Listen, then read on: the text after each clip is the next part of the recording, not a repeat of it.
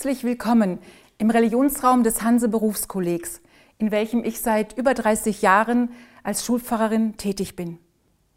Normalerweise begegnen sich hier Schüler und Schülerinnen beheimatet in den unterschiedlichsten Religionen, Konfessionen, um gemeinsam über Gott und die Welt nachzudenken. Man erzählt sich persönliche Glaubensgeschichten, argumentiert und ringt um Lösungen zu Problemen, die junge Herzen bewegen.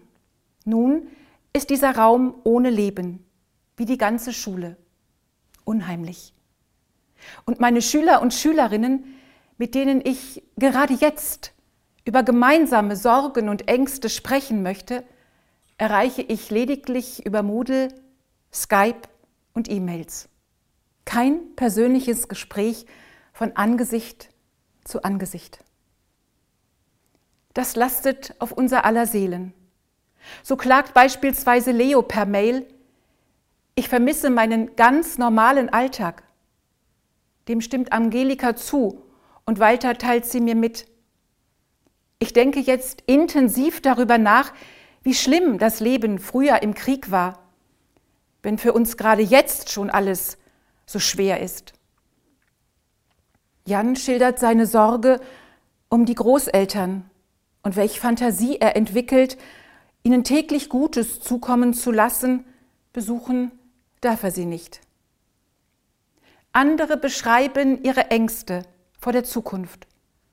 Ob das so wichtige Abitur zur angesetzten Zeit stattfinden wird und sie ihre schon festen Pläne für ihr Leben nach der Schule werden umsetzen können? Doch auch von Zuversicht lese ich. Wir sind behütet und müssen deshalb keine Angst haben. So formuliert es Christina. Und sowohl Verena als auch Mustafa sind sich ganz sicher, alles, alles liegt in Gottes Hand. In der letzten Unterrichtsstunde mit meinen Dreizehnern haben wir, wie seltsam aktuell, über die Theodizee-Frage gesprochen.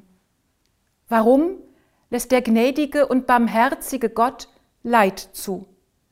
Ein Leid, das bei den furchtbaren Bildern, vor allem aus Italien, vom tausendfachen Sterben nahezu unerträglich ist. Ist es seine Strafe für unser oft so egoistisches Leben? Oder ist es eine Prüfung für das Jenseits?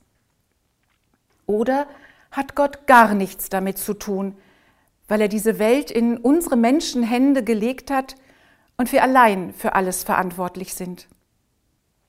Im Leid und Unglück, rückt Gott näher. Denn wir finden ihn und die Antworten auf unsere Fragen in den Leidenden, aber auch in den Helfenden, in den Verzagten, auch in den Mutigen, in den Opfern dieser Pandemie wie auch in denen, die unermüdlich dagegen ankämpfen. Und vielleicht, vielleicht ist Stille und Langeweile die viele von uns nun umgibt, die Chance, sich auf unsere alten Überlieferungen zu besinnen, die uns versichern, ich, Gott, bin dein Hirte, deine feste Burg, deine Zuversicht, sorge dich nicht.